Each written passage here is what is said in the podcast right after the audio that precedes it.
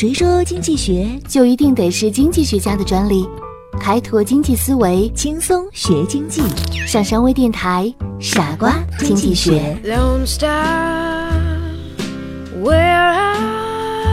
are you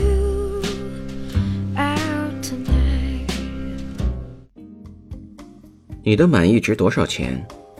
消费预期。欢迎收听今天的傻瓜经济学，我是上山。斯宾诺的西装里经常携带大量的票据。有一次，他洗衣服的时候，西装里的一张数额不菲的支票被洗了。等到发现的时候，支票已经残损不堪，这张支票足以让他破产。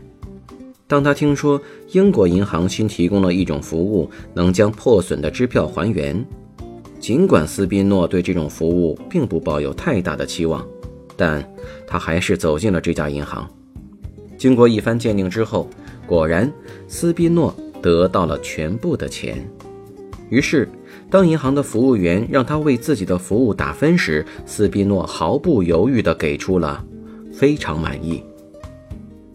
一般来说，消费者在使用商品以后，会根据自己的消费经验，对商品做出一个自我的评价，在这个评价的基础之上，形成对该产品的态度，也就是是否觉得满意。在生活中还存在着这样的一个公式：满意等于实际效果大于预期。也就是说，当在购买和接受服务之前，都会预先设想到自己应该会有一个怎样的体会，也就是期望值。在刚才的故事里边，斯宾诺听说银行有恢复残损支票的服务时，假定他对银行服务的预期评价为三十分。而当他得到全额的还款时，现实远远超出了自己的预期。他不仅对此感到满意，甚至还很激动。假定他的实际效果评价为一百二，通过这样的数值表示，就能很清楚地看到斯宾诺的满意程度啦。实际上，人总是根据预期来做出决策，而这种预期往往并不一定是理性化的。比如餐馆。在菜名前加一点异国情调、时髦的词语，比如墨西哥辣椒芒果酱或北美草原水牛肉等。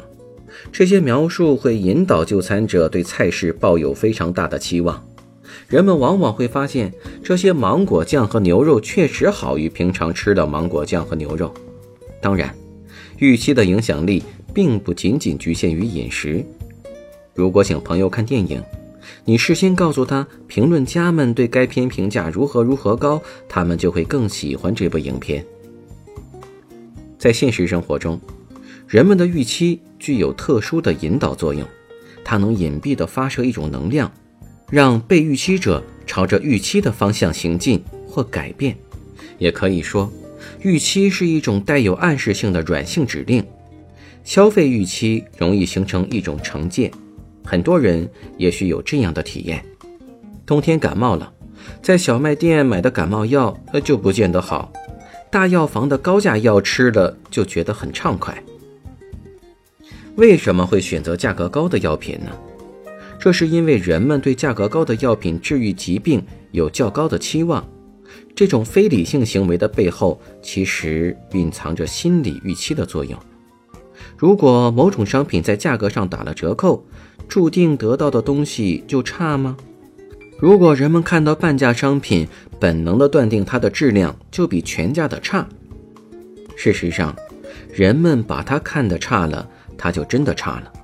怎么纠正呢？如果人们静下心来，理性的拿产品与价格做一番比较，就能克服那种无意识的冲动，不再把产品的销售价格与内在质量挂钩了。好了，感谢收听今天的节目，我们下期节目再见。